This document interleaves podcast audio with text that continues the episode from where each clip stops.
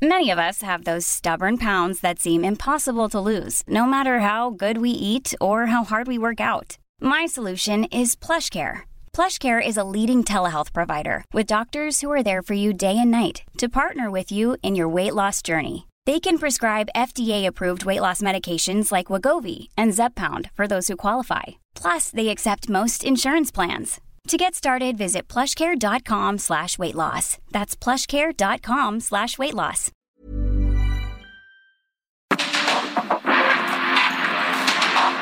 Porque el mundo actual no se entendería sin la economía, las finanzas y los negocios. Acompaña a Mario Maldonado, el columnista de negocios más joven y objetivo del periodismo financiero en su programa. Bitácora de negocios. Down in Louisiana, where the alligators grow so mean, lived a girl that I swear to the world made the alligators look granny. Everybody said it was a shame, cause her mama was a working on the chain gang a mean, vicious, straight razor toting woman. Lord have mercy.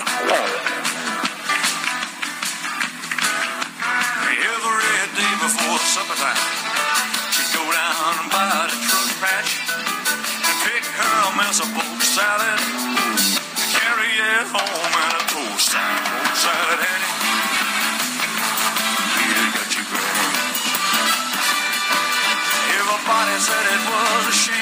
¿Qué tal? ¿Cómo están? Muy buenos días. Bienvenidos a Bitácora de Negocios. Yo soy Mario Maldonado. Me da mucho gusto saludarlos en este jueves, jueves 18 de agosto del 2022. Estamos transmitiendo en vivo como todos los días. Gracias por conectarse en punto de las 6 de la mañana en estas frecuencias de el 98.5 de FM en Bitácora de Negocios y gracias a todos los que nos escuchan en el resto del interior de la República. Aquí nos escuchamos en el Valle de México por la 98.5 de FM y en el resto del país también a través de las estaciones hermanas del Heraldo Radio en Guadalajara, en Monterrey, en Tampico, en Oaxaca, en todas eh, las ciudades importantes y en todas las ciudades nos pueden escuchar también a través del streaming que está en la página heraldodemexico.com.mx o en cualquier aplicación de radio digital. Comenzamos este jueves, como todos los días, con un poquito de música antes de entrarle a la información. Esta semana estamos escuchando canciones del soundtrack de la película Elvis, que actualmente está en cartelera en los cines y que cuenta la vida del rey del rock and roll de Elvis Presley. Y esta que escuchamos se llama Polk Salad Annie. Es una canción de 1968, escrita e interpretada originalmente por Tony Joe White. Y la versión de Elvis, de Elvis Presley, también hizo que la canción fuera más popular, esta de Polk Salad Annie. Y escuchamos esta versión mezclada para la película. Lo hizo Austin Butler, este pues chico de Disney que hizo varias series juveniles y bueno, pues ahora está mezclando esta canción de Elvis Presley. Con esto comenzamos, comenzamos ahora sí con la información. Vamos a hablar con Roberto Aguilar. Como todos los días tempranito, los temas financieros más relevantes, señales mixtas de la Reserva Federal, más alzas y quizá menos agresivas, pero la inflación no cede. Lo mismo que aquí en México. En Estados Unidos anuncian pláticas para un acuerdo comercial con Taiwán y el presidente López Obrador analizó comprar el 51% de Banamex. Eh, interesante lo que reveló ayer el presidente López Obrador. Dice que le faltó tiempo para poder concretar esta participación mixta entre el Estado y eh, inversionistas privados. Vamos, se recuerda lo que comentó en un inicio Pablo Gómez, el actual titular de la Unidad de Inteligencia Financiera, sobre que debe haber una empresa mixta precisamente donde participara el Estado. Con el 51% quiere decir que sería mayoritario, es decir, tomaría las decisiones el Estado. En fin, le vamos a entrar al ratito al tema con Roberto Aguilar y yo le voy a platicar un poquito de quiénes están compitiendo realmente por quedarse con esos activos. Son puros magnates, básicamente, multimillonarios mexicanos los que están peleando por quedarse Citibanamex. Le vamos a entrar a esos temas con Roberto Aguilar. Vamos a platicar eh, también con Daniel Becker, el presidente de la Asociación de Bancos de México, a propósito de este asunto de Banamex, de la intención del presidente López Obrador de crear esta empresa mixta entre el Estado mexicano y los inversionistas privados. Por lo pronto la asociación ya descartó presiones eh, porque ya el propio presidente pues dijo que no le daba tiempo y que entonces ya no le iba a mover al tema, que se quedaría en manos privadas y es una transacción privada finalmente, pero vamos a hablar de pues eh, el tema de los ingresos en la banca que pues las eh, alzas de tasas le han dado más ingresos a los bancos, sin duda alguna.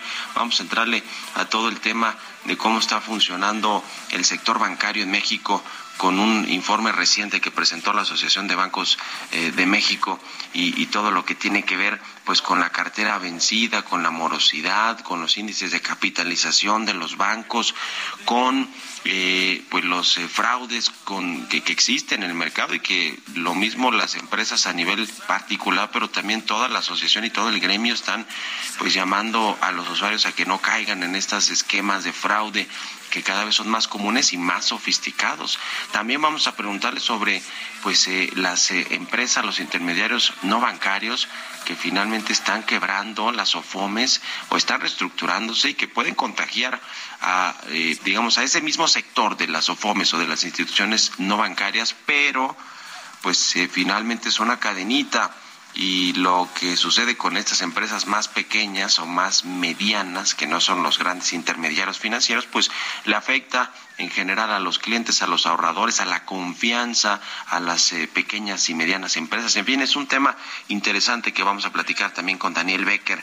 Y hablaremos eh, también con Francisco Cervantes, el presidente del Consejo Coordinador Empresarial, las discusiones del TEMEC, estas consultas que ya iniciaron por, la, por, la, por las desavenencias que pidió Estados Unidos y Canadá en temas del sector energético mexicano y otras cositas que tienen que ver con la inseguridad, la violencia, el costo que tienen los empresarios eh, eh, por este tema de la inseguridad y lo que dice el presidente López Obrador que pues eh, estamos bien, la estrategia está funcionando, en fin, todos esos asuntos los vamos a platicar ratito con Francisco Cervantes y también como todos los jueves está con nosotros Gerardo Flores, vamos a hablar sobre esta asignación de 6.500 millones de dólares adicionales para la refinería de Dos Bocas que causó choques y se los platicamos aquí, se los adelantamos, choques en la Junta del Consejo de Administración de Pemex. No están de acuerdo los consejeros y dicen que ni siquiera la Secretaría de Hacienda. Así que le vamos a entrar a todos estos temas hoy aquí en Bitácora de Negocios. Quédense con nosotros en este jueves, jueves 18 de agosto, y nos vamos al resumen de las noticias más importantes para comenzar este día con Jesús Espinosa.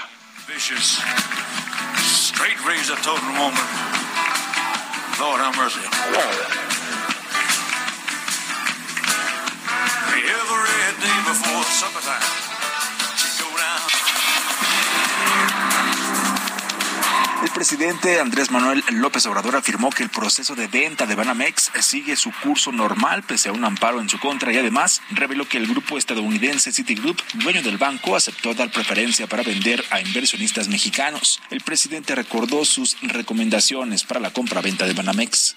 Una, que el banco sea adquirido por mexicanos. Dos, que los compradores tengan la suficiente solvencia económica para eh, proteger a sus clientes. Tres, que los compradores estén al día en el pago de sus contribuciones y desde luego que estén dispuestos a pagar, tanto ellos como eh, quien vende, lo que corresponde de impuesto por esta venta de Banamex.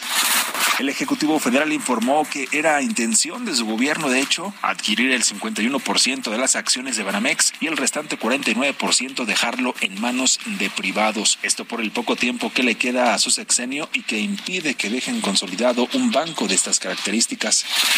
México requiere inversiones para seguir creciendo. Sin embargo, los hechos violentos registrados la semana pasada en diferentes estados del país ahuyentan a potenciales inversionistas, afectando con ello el consumo, al turismo, a las empresas y consecuentemente al desarrollo económico del país. Alejandro Hernández, presidente del Instituto Mexicano de Ejecutivos de Finanzas, explicó que se necesita inversión, pero el hecho de que haya inseguridad en diversas partes de México desmotiva y ahuyenta a los potenciales inversionistas para llevar a cabo sus inversiones. La Comisión Federal de Electricidad informó que a través de su subsidiaria CFE Telecomunicaciones, Internet para Todos, comenzará a ofertar servicios de Internet y telefonía móvil en los 32 estados del país, incluso en algunos lugares con difícil acceso. Banco Nacional de Comercio Exterior y Nacional Financiera han logrado colocar 320 mil millones de pesos del presupuesto que tienen para financiar proyectos productivos e inversión a gran escala en todo el país. Luis Antonio Ramírez Piñera, director general de ambos bancos, detalló que estos recursos forman parte de los 644 mil millones de pesos de techo financiero con los que cuentan ambas instituciones para este año.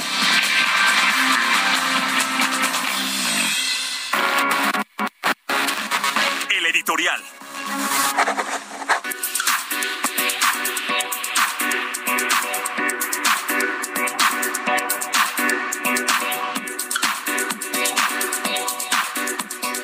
Ah, qué cosa con este asunto de City Banamex. El presidente López Obrador ya le puso el cascabel al gato con esta revelación sobre la intención de comprar el 51% de este grupo financiero que se está vendiendo, se está vendiendo casi todo el banco, ya lo hemos platicado aquí, la banca de consumo, la banca empresarial, la Afore, el acervo cultural, que es importante y que además vale muchísimo dinero, tiene pinturas y arte de lo más caro y de lo más representativo, además de los eh, pintores y artistas mexicanos, que vale mucho la pena. Y bueno, pues le puso el cascabel al gato porque así como si nada dijo que sí intentó o que sí pensó en adquirir el 51% de Banamex, pero que ya no le daba tiempo consolidar este asunto y que pues entonces prefirió no entrarle. Y qué bueno que no le entró porque habría sido una pésima, una pésima, muy mala señal para los mercados y para el país, que un eh, gobierno que de por sí no puede con lo que mínimo que tiene que hacer, que es garantizar la seguridad, que la economía vaya bien, sacar a gente de la pobreza, que crezca la clase media, aumentar el PIB per cápita, el empleo, lidiar con crisis externas como la que llegó del COVID-19, o sea, todo eso, que el tema de la salud importantísimo, que está hecho un desastre, todo el sistema de salud público del país, todo, con todo eso no puede el gobierno del presidente López Obrador pues menos administrando bancos. Bueno, no pudo ni no ha podido echar a andar eh, los cajeros y las sucursales del Banco del Bienestar, que también es un desastre. No, pues qué bueno que no echó a perder eh, Banamex, y lo digo con todo respeto y con toda sinceridad, qué bueno que no le entró el gobierno. Porque nos recuerda, ya le decía lo que comentó en su momento Pablo Gómez, abiertamente en su cuenta de Twitter, el actual titular de la Unidad de Inteligencia Financiera, un eh, pues dirigente de izquierda, eh, completamente muy cercano al presidente López Obrador, confidente y amigo del presidente López Obrador, quien en su momento dijo sería mejor que Banamex se quedara en manos de que hoy de, de, quienes hoy no tienen un banco para evitar que crezca el oligopolio. Estoy citando a Pablo Gómez. Mejor aún un banco mixto, muchos capitalistas asociados y el Estado. Así como piensa Pablo Gómez, así piensa el presidente López Obrador y por eso intentó quedarse con la mitad de, de Citibanamex, con la mitad más uno que le da el control de las decisiones. No sucedió, qué bueno que no sucedió, y lo que tenemos ahora pues es que por lo menos cinco de las diez familias más ricas de México están o estuvieron interesadas en adquirir el negocio de Citibanamex. Y digo estuvieron por el caso de Ricardo Salinas Pliego, el tercer hombre más rico de México, que intentó, que eh, se, se, quiso subir al principio, fue el primero de hecho que levantó la mano, después dijo mejor no, mejor me quedo con el Banco Azteca y ahí que se lo quede alguien más, que lo compre alguien más, pero bueno, luego, luego se subió la familia Han, que también son de los más acaudalados del país, que son los accionistas principales de Banorte, aunque la mayoría de las acciones de Banorte están en manos de grandes fondos de inversión extranjeros y está pues muy eh, eh, con, con, con una intención de adquirir eh, este asunto. También Carlos Slim con su grupo en Bursa, Antonio del Valle, otro multimillonario, y quien, y quien quizá tenga más oportunidades es Germán Larrea, el dueño del Grupo México, quien podría ir asociado ya sea con Del Valle, se dice que en una de esas con Daniel Becker, eh, pero bueno, es interesante este tema de Larrea, quien indirectamente también es propietario de GBM, el Family Office, el Family Office precisamente de Banamex. Así que, pues vaya brete en el que ha metido eh, el presidente López Obrador a Jane Fraser, la CEO de Citi, y a los empresarios interesados en adquirir Banamex porque les pone condiciones como si él fuera el dueño del banco. En fin, ¿ustedes qué opinan? Escríbanme en Twitter, arroba Mario Mal y en la cuenta arroba Heraldo de México.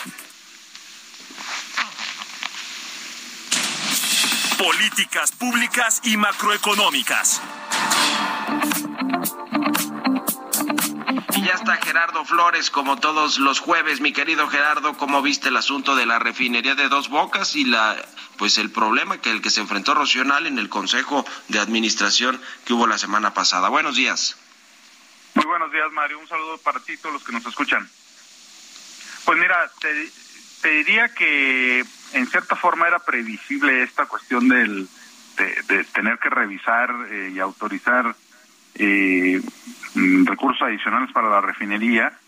Eh, y lo digo previsible desde el punto de vista de que sabemos que es un proyecto que nació de manera precipitada, que se brincaron varios pasos que en un proyecto de esta naturaleza normalmente deberían eh, tomarse y que todo empezó de manera muy acelerada, ¿no? O sea, lo que denotó una una falta de planeación adecuada y pues era de esperarse que tarde o temprano tuvieran que reconocer que este proyecto estaba costando más de lo que se señalaba, ¿no?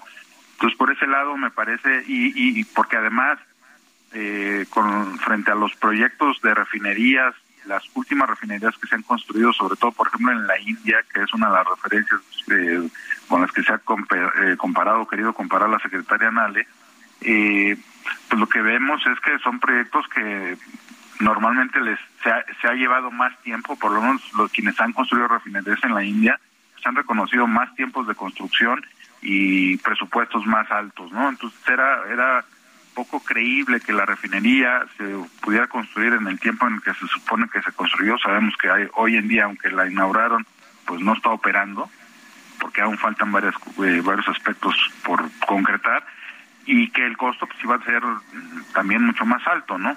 Ahora, pues creo que también dentro de un consejo de administración pues, es normal o debería ser normal que haya eh, quienes disientan de alguna cuestión que se pone a su consideración, pero lo que sí estamos viendo es que se está rompiendo esa como unanimidad que había, eh, sobre todo en este tipo de cuestiones, o tratándose eh, particularmente de los proyectos del presidente de la República, ¿no? Donde normalmente desde el ámbito gubernamental pues ves una abrumadora, este, no mayoría, unanimidad, ¿no? Y aquí pues estamos viendo que empieza a haber eh, pues seguramente dudas, eh, inquietudes, eh, particularmente de los consejeros independientes de Pemex, y qué bueno que lo haya, ¿no? Me parece que pues lamentablemente están actuando de manera un poco tardía respecto al papel que deberían tener en ese consejo de administración. El problema aquí es que es un capricho del presidente López Obrador y aunque no esté de acuerdo ni la Secretaría de Hacienda ni los consejeros independientes de Pemex, más que a Rocío Nale, que además le va a servir de plataforma para brincar a la candidatura de Veracruz en el 2024, pues eh, ni quien les diga nada, ¿no? Porque el presidente manda sobre el presupuesto, lo cual pues es muy lamentable, pero es como, como que es un proyecto del presidente, pues no hay ni cómo pararlo, ¿no, Gerardo? No, mira, pues la verdad es que además con el avance que lleva, pues, creo que ya es prácticamente imposible pensar en esa en ese escenario, ¿no? Eh, lo que habrá que ver es después, cuando ya haya que rendir cuentas de verdad, quién va a ser el, valiente, pues que se ponga enfrente y defienda este, pues todo lo que se hizo y que se hizo mal, ¿no? Porque evidentemente ese, ese momento en algún en, en, va a llegar, ¿no? Entonces, este, pues creo, que, en efecto, pues nadie se le pone enfrente al presidente hoy, eh, y nadie cuestiona nada, nadie se pone en duda nada, pero pero lamentablemente pues sí hay cosas que no se han hecho bien y que tienen que pues tienen que revisarse y tienen que señalarse, ¿no? Pues sí, se tendrá que auditar todo eso que ha sido poco poco transparente, la adjudicación de los contratos multimillonarios en la refinería que lleva Rocionale. Muchas gracias, mi querido Gerardo, un abrazo y muy buenos días. Un abrazo, Mario, buenos días también. Gerardo Flores, síganlo en Twitter, Gerardo Flores R6 con 20. Vámonos a otra cosa. Economía y mercados. Roberto Aguilar ya está en la cabina del Heraldo Radio. Mi querido Robert, buenos días. ¿Cómo estás, Mario? Me da mucho gusto saludarte a ti y a todos nuestros amigos. Vámonos rápido con el dato que dio a conocer justamente el INEGI hace unos minutos. La actividad económica en México creció 1.5% en julio, esto con relación al mismo mes del año anterior, de acuerdo con las cifras preliminares que, bueno, dio a conocer justamente el INEGI, el indicador oportuno de la actividad económica. Y lo interesante, Mario, pues ya tenemos uno de los primeros indicadores económicos justamente del tercer trimestre. También te comento que, bueno, pues ayer eh, hubo como varias eh, lecturas sobre la decisión, bueno, más bien sobre las minutas de la Reserva Federal. Por, un, por una parte, se está anticipando que podría haber, obviamente, más incrementos, que podrían ser menos agresivos. De hecho, sobre la mesa la probabilidad de que justamente en el, el próximo mes la Reserva Federal solo aumente medio punto porcentual creció un poco, ya hemos venido platicando en los últimos días cómo se está decantando el mercado justamente para un medio punto porcentual, pero por el otro lado también sigue insistiendo en que no hay señales eh, fuertes de que justamente la inflación esté desacelerándose en Estados Unidos. Pero también te comento que justamente Estados Unidos en una afrenta más contra China anunció que va a comenzar una ronda de conversaciones comerciales en el marco de una nueva iniciativa afirmando que quería llegar a un acuerdo con resultados económicamente significativos con que como sabes es la manzana de la discordia entre China y Estados Unidos. Ya justamente China pues respondió y dijo que Pekín tomará medidas decididas para defender su integridad territorial e insta a Estados Unidos a no cometer un error de juicio con el inicio de conversaciones comerciales, pero mientras tanto también se está informando de eh, nuevamente ejercicios militares en Taiwán por parte de China. Así es que complicado regresa también el temor geopolítico con esta situación. También te comento rápidamente que la inflación de la zona euro alcanzó un récord de 8.9% interanual en julio, que es el más alto desde la creación del euro en 1999 y también confirma Mario que habrá recesión o se incrementan las apuestas en la recesión en la zona del euro. Déjame decirte que, por ejemplo, la mayor incidencia justamente en los precios fue la energía, después están los alimentos, el alcohol y el tabaco, así en este orden. También ayer las ventas minoristas de Estados Unidos se mantuvieron sin cambio y ya que la caída de los precios de la gasolina pesó sobre los ingresos en las estaciones de servicio, pero el gasto de los consumidores pareció mantenerse firme, disipando un poco los temores de que la economía esté a punto de entrar en recesión. Y bueno, te comento que el tipo de cambio cotizando en 19.96, una ganancia mensual de 1.9% y apreciación anual de 2.5%, ya debajo de la barrera psicológica de los 20 pesos por dólar. Y la frase del día de hoy, a lo largo no es solo la cantidad de dinero que ganes lo que va a determinar tu prosperidad futura, es la cantidad de ese dinero que pones a trabajar, ahorrándolo e invirtiéndolo. Sabias palabras de Peter Lynch. Buenísimo, gracias mi querido Robert y nos vemos al ratito en la televisión. Al contrario, Mario, muy buenos días. Roberto Aguilar, síganlo en Twitter, Roberto AH6 con 24 minutos. Nos vamos a la pausa, regresamos.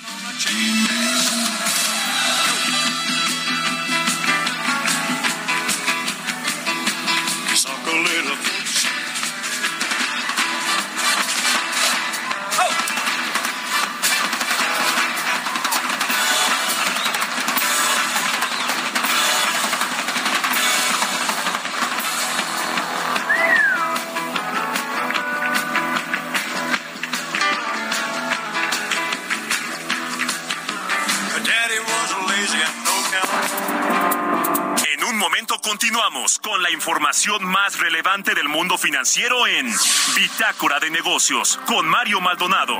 Regresamos.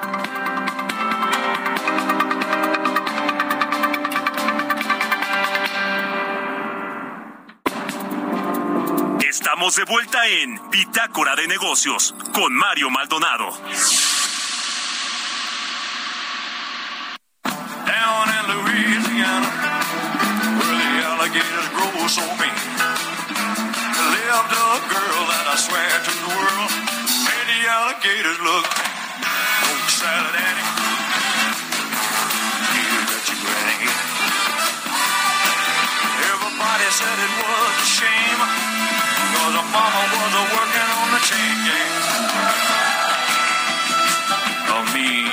issues.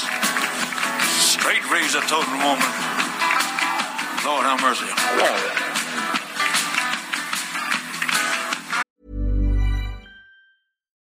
Deserves the best, and there's no better place to shop for Mother's Day than Whole Foods Market. They're your destination for unbeatable savings, from premium gifts to show-stopping flowers and irresistible desserts. Start by saving 33% with Prime on all body care and candles. Then get a 15-stem bunch of tulips for just $9.99 each with Prime. Round out Mom's menu with festive rosé, irresistible berry chantilly cake, and more special treats. Come celebrate Mother's Day at Whole Foods Market.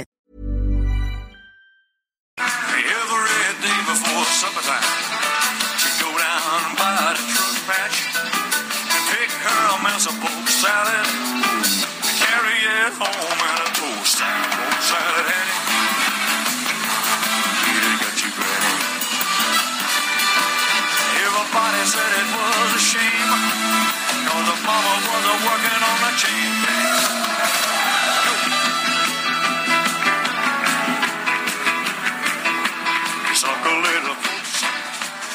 El resumen. El presidente Andrés Manuel López Obrador señaló que durante su gobierno se consolidará el Banco del Bienestar para dispersar los recursos de los programas sociales que el próximo año serán unos 600 mil millones de pesos y en un futuro, dijo, hasta se podría pagar la nómina magisterial. Para impulsar el turismo la Ciudad de México, el gobierno local y la iniciativa privada a través de la Coparmex presentaron un par de campañas de promoción para atraer visitantes nacionales e internacionales. La jefa de gobierno, Claudia aseguró que buscan atraer millones de turistas a la capital del país con la campaña Impulsa Turismo. La situación económica de la ciudad va muy bien eh, y entre otras cosas el turismo. Ahora pues estas campañas que estamos por un lado desarrollándolas desde el gobierno de la ciudad y también en hermanamiento con las distintas cámaras de empresarios. Eh, la próxima semana también vamos a eh, Canaco y otras cámaras y por supuesto hoy con Coparmex que desde su perspectiva pero vinculados con el gobierno de la ciudad nos están ayudando a esta reactivación económica de la ciudad, particularmente el turismo. Por su parte, Armando Zúñiga, presidente de Coparmex Ciudad de México, señaló que hay confianza para la inversión y que mandan mensajes positivos, que hoy la Ciudad de México vive un clima de seguridad, hay confianza y se debe invertir en la capital. Al mismo tiempo, agradeció a la jefa de gobierno, a Claudia Sheinbaum, por la tranquilidad de la seguridad en la ciudad. Entrevista.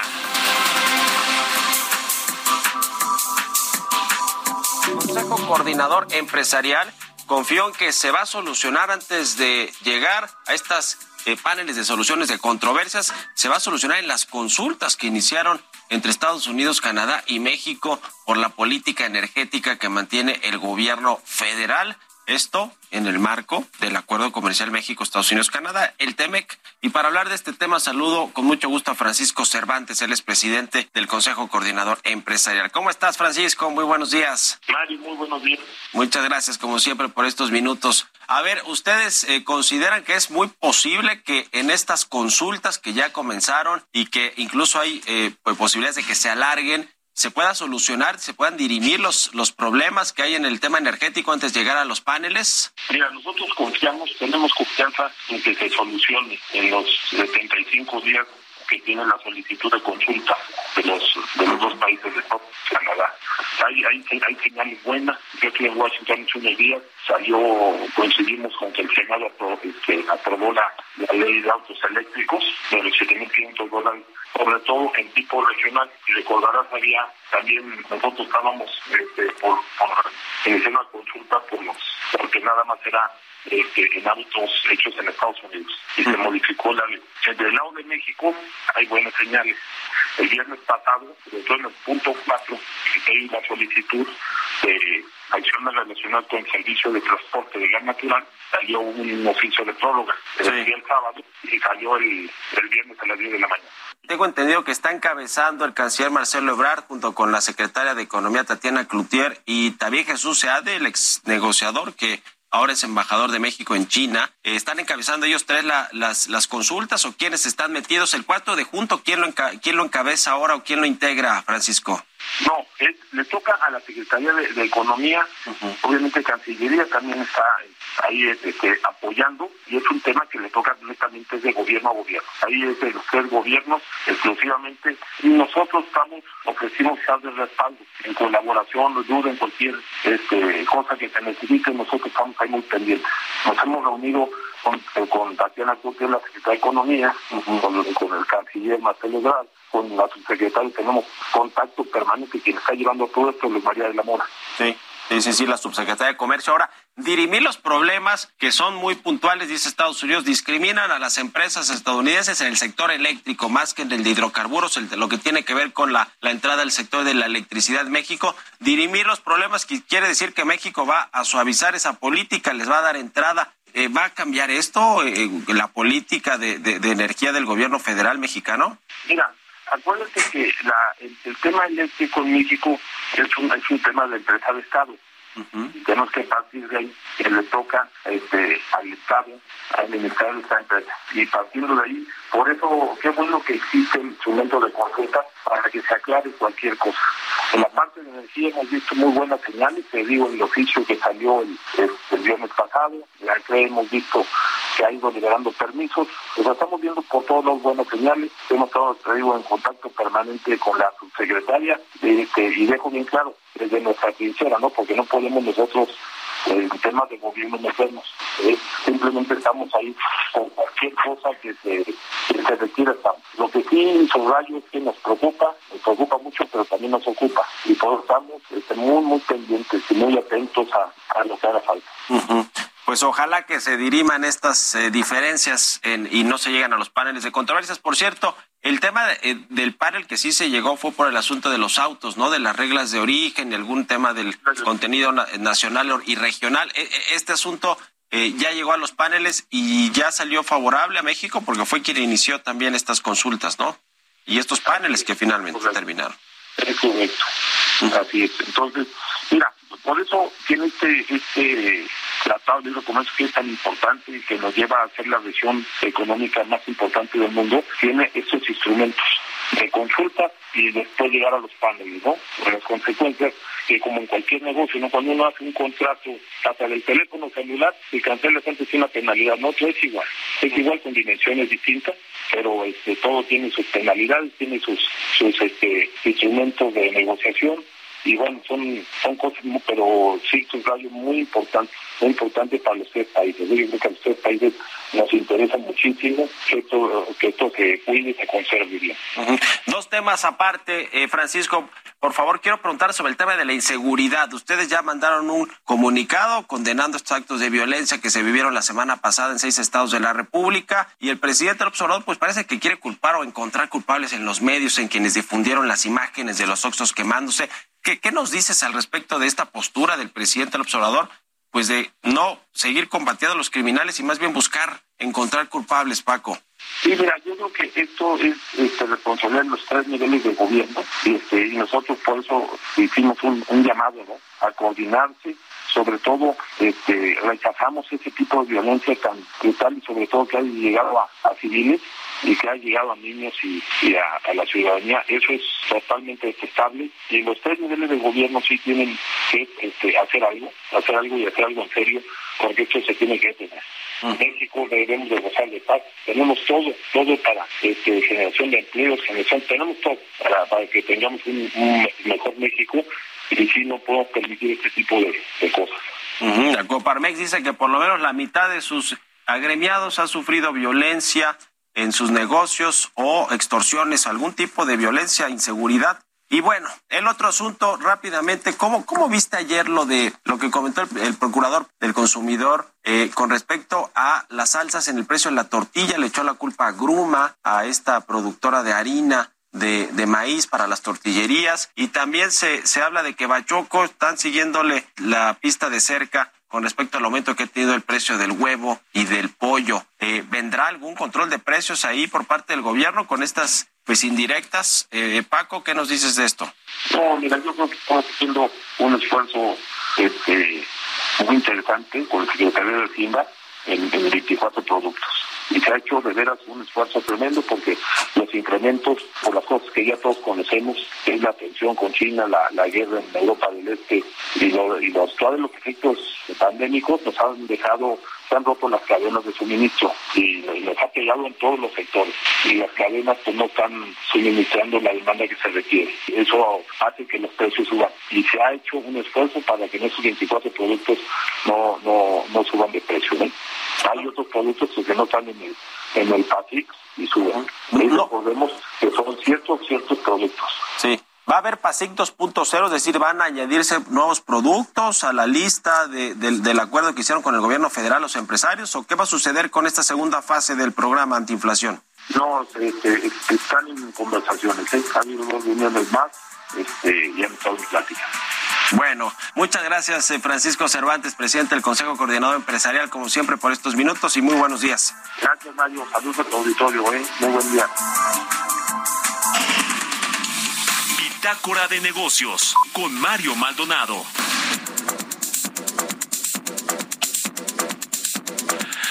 Bueno, pues ahí está Francisco Cervantes. Lo entrevistamos ayer en la televisión, en las noticias de la mañana del canal 8 de la televisión abierta aquí en el Heraldo Televisión.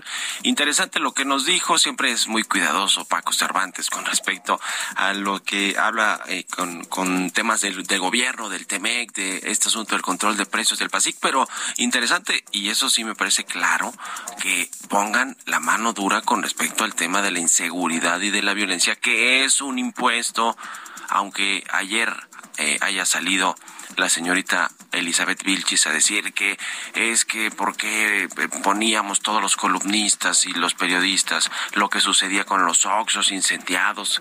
A ver, pues es que la información es lo que está sucediendo y es un costo que está cuantificado, ¿eh? está cuantificado en las encuestas del INEGI y de los, las cámaras empresariales cuánto le cuesta a México el tema de la inseguridad, aunque no le guste al presidente ni a el vocero que manda a Elizabeth Vilchis a pues a tratar de qué, de lincharnos a los periodistas. En fin, ahí sí firme el Consejo Coordinador Empresarial y toda la iniciativa privada. Vámonos a otra cosa, 6 con 42.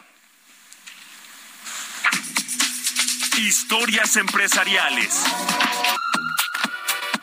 Amazon acusó al gobierno de los Estados Unidos de tener en la mira a Jeff Bezos y considera que las exigencias que están poniendo en la investigación de la compañía son excesivas y pesadas. Nos platica de esto Giovanna Torres. De acuerdo con la información de la agencia EFE, Amazon, el gigante del comercio electrónico, acusó a la Comisión Federal del Comercio de Estados Unidos, un órgano independiente del gobierno estadounidense, de tener en la mira al fundador y ex consejero delegado de la empresa, Jeff Bezos. En un escrito ante la Comisión Federal del Comercio, la compañía se quejó de que las exigencias que el ente está imponiendo en su investigación de la empresa son excesivas y pesadas y que ha llamado a declarar innecesariamente a Besos y al actual consejero delegado Andy Jassy. Ya desde el 2021, Amazon había pedido a la Comisión Federal del Comercio y a su directora se abstuviera de revisar los casos que afecten a la compañía porque la considera parcial y con animadversión hacia la empresa.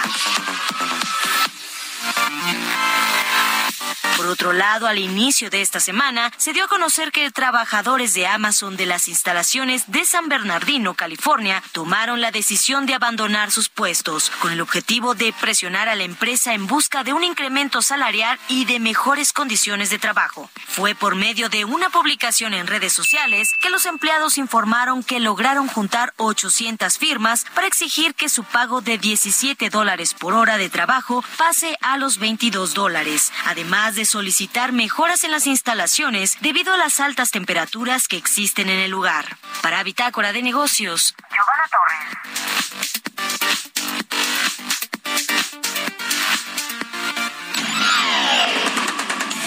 Mario Maldonado en Bitácora de Negocios.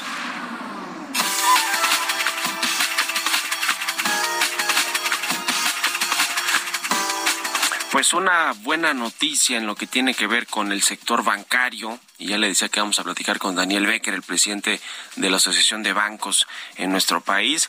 Eh, se dio a conocer ayer que finalmente la cartera de crédito de los bancos superó los niveles prepandemia, es decir, se recuperó ya el tema del crédito a junio de este 2022, casi 5.9 billones de pesos fue la cartera de crédito de la banca, que ya le decía está por encima del nivel prepandemia.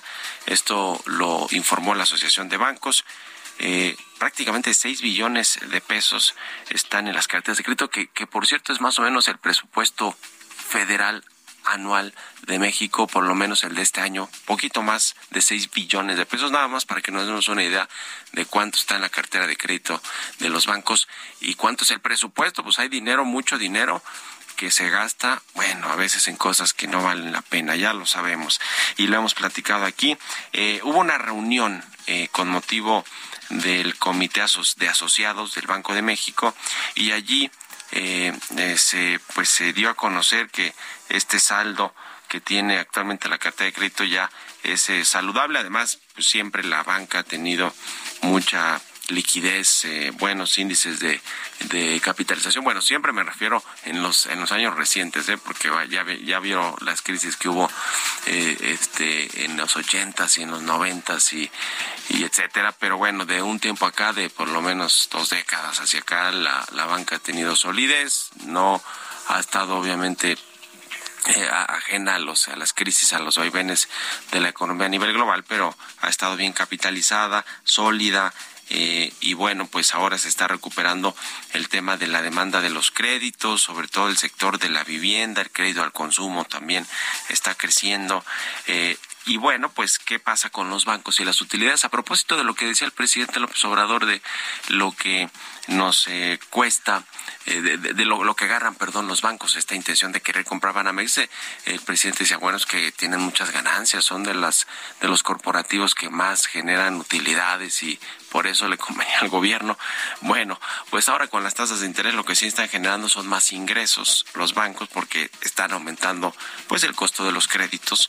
Eh, y, y, esto, pues no necesariamente tampoco se refleja en las ganancias, porque eh, hay, hay otras condiciones económicas y de mercado, y además, pues se restringe por un lado el tema de eh, la economía y la intención que tienen los empresarios o las familias o las personas de adquirir créditos porque son más caros, entonces baja también un poquito esa esa demanda o vamos a ver que baja esa demanda mientras que los las tasas de interés son son más altas y por el lado del presidente López Obrador lo que dijo Daniel Becker es que pues las declaraciones no necesariamente generan eh, desconfianza de los inversionistas, pero sí un ruido innecesario porque el presidente ya le había dado vuelta a esa página, ¿no?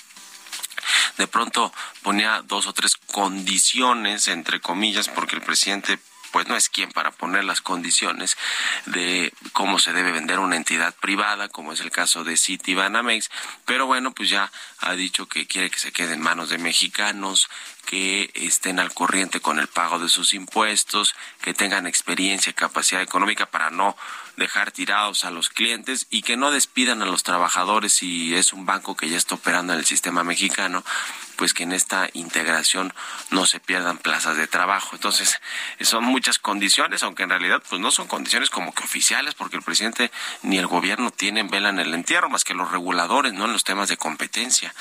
Eh, y bueno, eh, lo que sí es que el presidente López Obrador pues ha encausado de alguna manera eh, este tema de los tiradores, de los postores por el banco, ¿no? Por los activos del banco, entre los que pues han querido eh, comprar como Ricardo Salinas Pliego y luego el presidente sale a decir, bueno, si no están al corriente con los impuestos, Salinas Pliego tiene una ahora mismo un asunto con el Servicio de Administración Tributaria, un litigio, pues lo descartó, se descartó, se tuvo que descartar y así ha, y así ha ido con otros, ¿eh?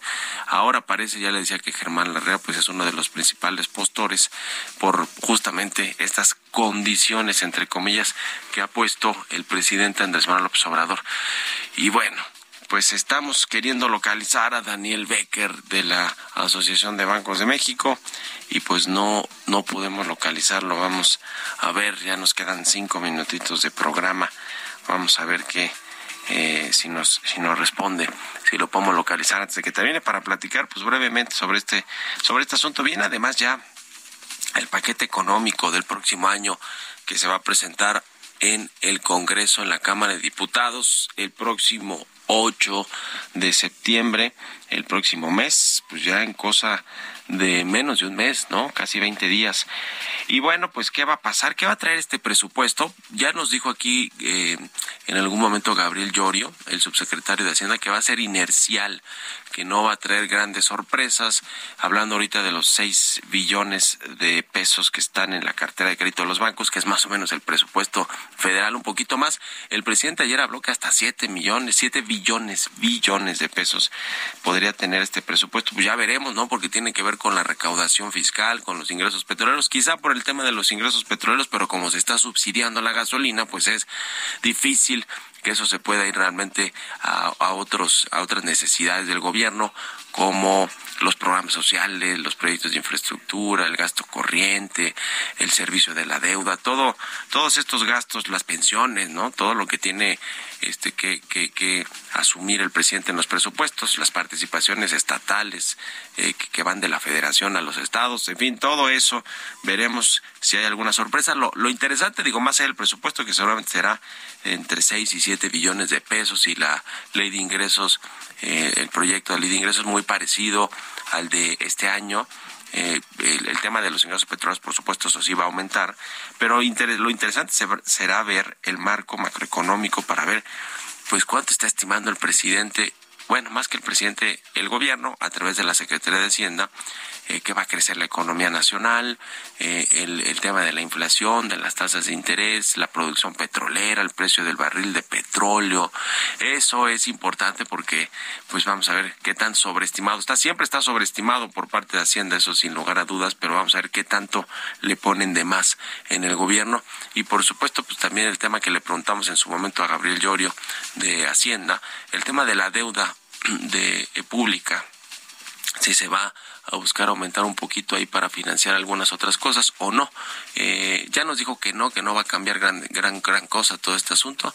Así que pues ya, ya estaremos viendo. Pero interesante y muy importante lo que va a pasar con este tema del presupuesto. Lo que sí va a haber además de todo es un, eh, pues un menor eh, digamos, el tema este de la, de la pobreza franciscana, creo que va a ser más eh, visible ahora en este presupuesto con el tema de los salarios, de los bonos, de eh, todo lo, lo, que tiene el sector público. Eh, aunque se derroche dinero en una refinería que va a costar más del doble o el doble, o en un tren Maya que lleva cerca de los 230 mil millones de pesos, cuando originalmente se dijo que iba a costar entre 100 mil y 120 mil, o sea, eh, terrible lo que ha sucedido con esto, lo que sucedió con el aeropuerto Felipe Ángeles. Ahí sí se derrocha con la mano a la cintura, porque son caprichos del presidente López Obrador, pero después está aquí contando los centavos en lo que les pagan a los burócratas, a los secretarios, que los organismos autónomos, o sea, híjole, qué co o sea, la, la narrativa del presidente López Obrador se estrella con la realidad siempre y bueno, parece ser que que pues no le no le aboyan mucho la corona al presidente López Obrador cuando vienen estas encuestas de popularidad y ese ya es otro tema. Pero bueno, muy importante a ponerle el ojo con lo que suceda en el presupuesto del próximo año y que seguramente habrá más fiscalización, eh, eh, más fiscalización a los grandes contribuyentes, a las empresas medianas, a las personas físicas y morales, a todo mundo por parte del SAT. Eh, y bueno, veremos qué es lo que propone el presidente López Obrador. Ya no pudimos eh, localizar a Daniel Becker, que nos prometió la entrevista aquí tempranito, no sabe si se quedó dormido el presidente de la Asociación de Bancos. Pero bueno, ya nos despedimos. Muchas gracias a todos ustedes por habernos acompañado este jueves, que puse en mi Twitter hoy viernes, pero no, ojalá. Hoy es jueves, jueves 18 de agosto. Gracias por habernos acompañado. Aquí en Bitácora de Negocios se quedan en estas frecuencias de El Heraldo Radio con Sergio Sarmiento y Lupita Juárez. Nosotros nos vamos al canal 8 de la televisión abierta, las noticias de la mañana.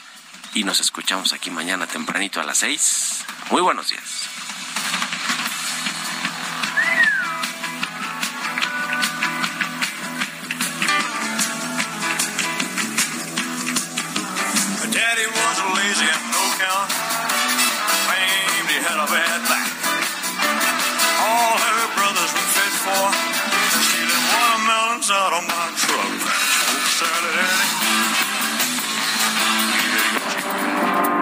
Esto fue Bitácora de Negocios con Mario Maldonado.